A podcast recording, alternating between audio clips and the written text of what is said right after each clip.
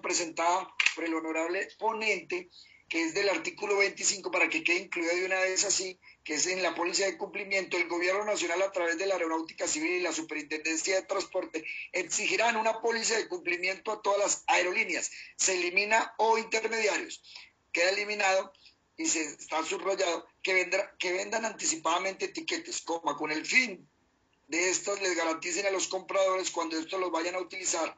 Punto. Si por alguna razón la aerolínea se borra el intermediario, han cancelado los vuelos o se han ido del país, la compañía de seguros deberá responder por los valores acreditados o pagados por los usuarios, coma, sin descuento alguno. Se elimina, en todo caso, los usuarios deberán manifestar de manera previa la adquisición, la adquisición del tiquete aéreo su consentimiento expreso para que la póliza sea cobrado a través de la tarifa.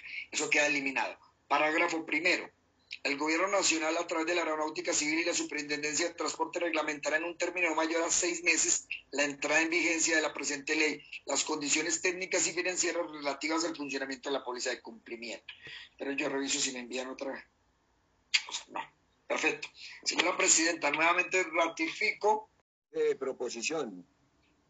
De la manera más comedida me permito presentar a los honorables senadores integrantes de la Comisión Sexta Constitucional Permanente la siguiente proposición de artículo nuevo al proyecto de ley número 396-21 Senado, 194-19 Cámara, con la cual se dictan normas pendientes al fortalecimiento de la protección de los usuarios de servicios de transporte aéreo público y se dictan otras disposiciones.